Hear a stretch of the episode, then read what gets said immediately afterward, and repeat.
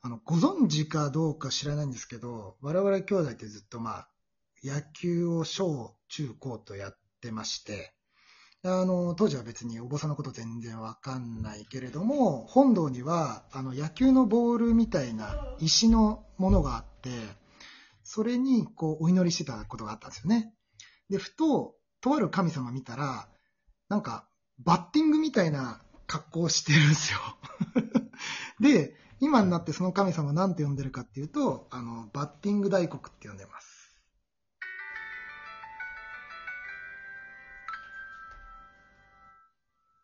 皆さんこんばんは。ミッドナイトテンプルラジオのお時間です。お相手は埼玉県上源寺副住職の兄弟二人、私、善教と。全城です。はい、よろしくお願いします。なんか、最初、バッティング大国って言っちゃったわ。バチ当たるか な。もしくは、あの、ゴルフ大国ね。でもさ、あれは振りかぶってるよな。振りかぶってるね、あのー間違いなく。そう、だから俺高校生の時に、この神様って何、何を打とうとしてんだろうっていうのがすごい、ね、思ってちたょっわ。と独特なんだよね。うんうちのお像はね。そうそうそうそうそう、うんまあ大黒様ってあのということでね、うちでの小槌を持ってるけども、ねうんあれで何を打とうとしてるのかなんて。今日は個別の神仏シリーズなので、はい僕はこれ以降、あの、聞き役に回りますので。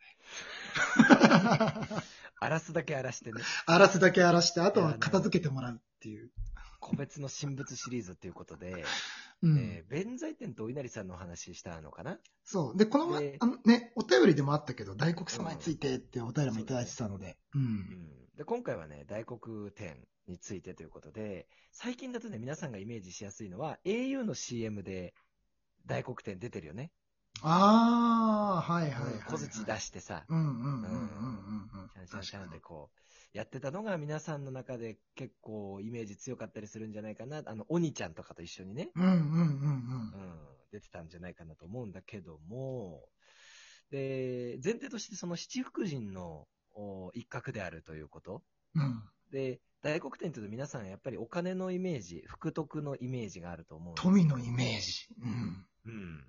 お金とか小判とかね、うちでの小槌ってイメージがあると思うんですけど、うんあうのん、前々回お伝えした、あ個別の神仏シリーズの弁財天さんも七福神の一角ですからね。うんで、唯一の女性の神様っていうことで、えー、まあ大黒さんも、えー七福神の中っていうことですから、まあ服を招いてくれるっていうことで、うん民衆にも大変人気があるんですけれども、えー皆さんの中で大黒さんってどういうイメージがあるかなっていうと、やっぱり笑顔で、ちょっとこうぷっくらした、あ体格の良いというか、滑腹の良い、えー男性で、えーこう、烏帽子みたいの被ってて、で、米俵に乗ってて、うちでの小槌と袋を持ってます、みたいな。うん。うん、一般的にその姿がいわゆる大黒さんだと思うんだけど。ガリガリではないもんな。うん。ふくよかで、ね。なんかいかにもさ、うんちょっと裕福そうな感じじゃん。うん。富の象徴だもんね。うん。富の富裕層だよね。富裕層。うん、富裕層、富裕層。 てか、あの、人にさ、服を分けに来るぐらいだから、自分もやっぱ裕福そうじゃなきゃダメなんだけどさ。確かに、確かに。うんうん。でも、あれってさ、あの、後からあの姿になっただけで、うん本当はね、あの、もっと全然普通に痩せてたりとか、あの、怒ってるお顔だったりしてね、えー元はといえば結構その破壊っていう象徴を持ってる神様なのね。ああ、軍神みたいな話聞いたことあるそうなそうそうそう。軍の神って書いて。ね、戦いとか破壊とかっていう。うん。うん。そういう側面もあって、で、その背景がある上で、なんでニコニコしてるかっていうのが結構大事なんだよね。あ、その、ニコニコに至るまでのストーリーがあるわけそうだ。そうそうそうそう。変遷があるわけだ。うんだって、さ、七福神ですって言われてさ、うんもうバチバチに怒った顔で破壊の神様ですって入ってこれないじゃ筋肉バキバキだったら嫌だよね。ん。うん。嫌じゃん。で、もっと言うとね、その元はとっていうところになると、もう本当その、人の顔が怒ってるとかじゃなくて、もう異形だからさ、元々が。うん。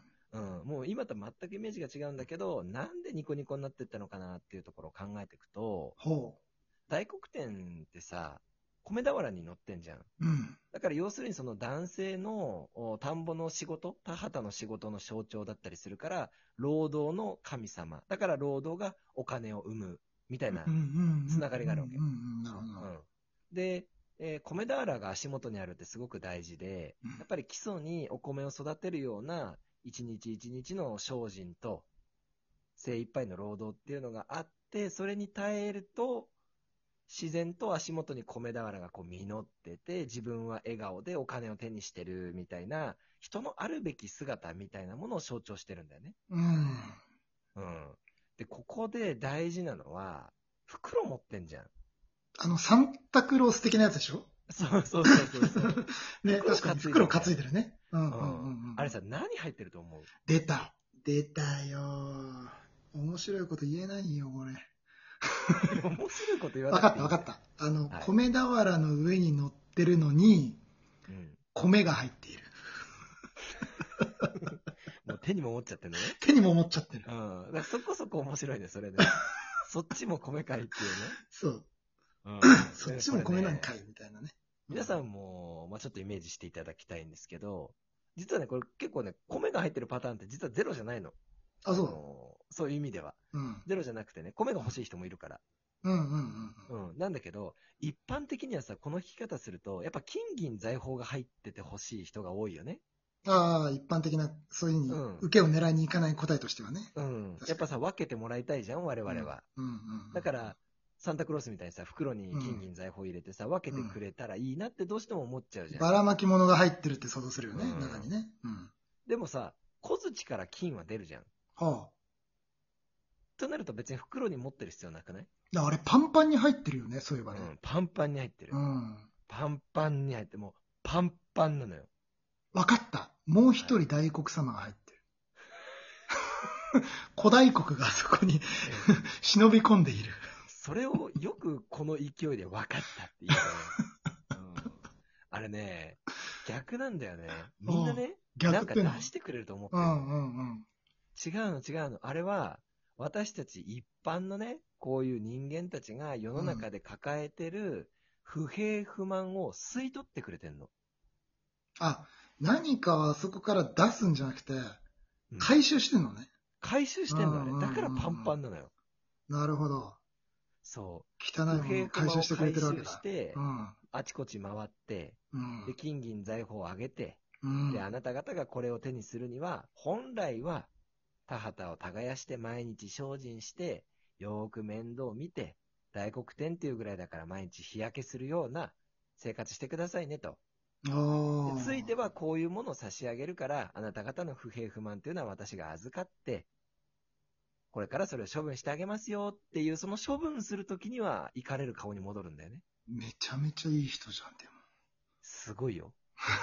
すごいことよ。すごい答え だね。さすが七福神だよね。さすがだね。で、もちろんね、これは諸説あるし、うんうんえうんうんーある意味では、その、ローカルな情報とか、土地土地に根付いた土着の信仰とか、うんえー一側面でしかない部分もあるんだけど、総合するとそういう面白い姿もしてるんだよね。うんだから、厳密に経典を辿っていったりだとか、えーなんか神道的な解釈をしたらこうですよとかってやっていくと、お全く別の姿にはなってしまうんだけれども、うん今日はあくまでラジオ用にですね、あの、土着の信仰とか民族学とか、えーそういいう風習とか、えーそういうものを交えてお話しさせていただくと、実はそういう人の不平不満を回収してる神様なんだよっていう。うん。なるほど。だからこそ、宝船に乗って七福神の一角として、大黒天さんが来てくれると、人々は不平不満を吸収してこう、なくなってるから、うん。自然と笑顔で仕事に励んで、お金が手に入って、米が手に入ってっていう、大黒さんみたいな姿になってるよねっていう、うん自分の分身をあちこちに生んでしまう神様。うんまあ、こういうお伝えの仕方をさせていただいたんですけども、なんか台所にいるイメージもあるよね。あの、あそうだね飲食店なんかは。うんう。ん。あの、まあ、ほら、飲食店でさ、商売してるからっていうのも一つうんなんだけど、うんうんえー大黒天さんはね、ちょっと難しいんだけど、ほら、旧世紀学とかで言うと、金星、金、貴金属、お金うんうんにまつわる部分に属してたりするんだけどさ。で、金属っていうのはね、水を生むの、水。うん。金賞水だね。金そうだね。メガネにつく水滴とかさ、うん。うん山から水が出るとか、石からね、あの、うん山って岩だから要するに。うん。うん。ああいう湧き水とかと一緒で、金属とか鉱石っていうのは水がつくんだよね。うん。うん。で、やっぱり商売してる人たちってそこに根付く必要があるから、いい水が出てる場所に住みたいし、うん飲食店だってやっぱり水がきれいじゃなきゃいけないでしょ。うん。だから、いい水を生んでくれるって意味があって、で、いい水があるとこに人が集まるっていうのがあって、それが回り回ってまたお金になって商売繁盛栄えていくみたいなね、こういう循環があるから、うん。あの、一般家庭でも台所に祀って、えーその家の、まあ、水がきれいになるように、えー病気にならないようにとか、えーそういうふうな意味合いがあるんだよね。うん。うん、非常にね、こう、民衆との距離が近いんだ近いけれねど。も、うん。にの担ってることがあまりにも膨大だからう、ん。うんやっぱまあ大黒天っていうもう名前にふさわしいこの迫力もある神様うなんだよねん。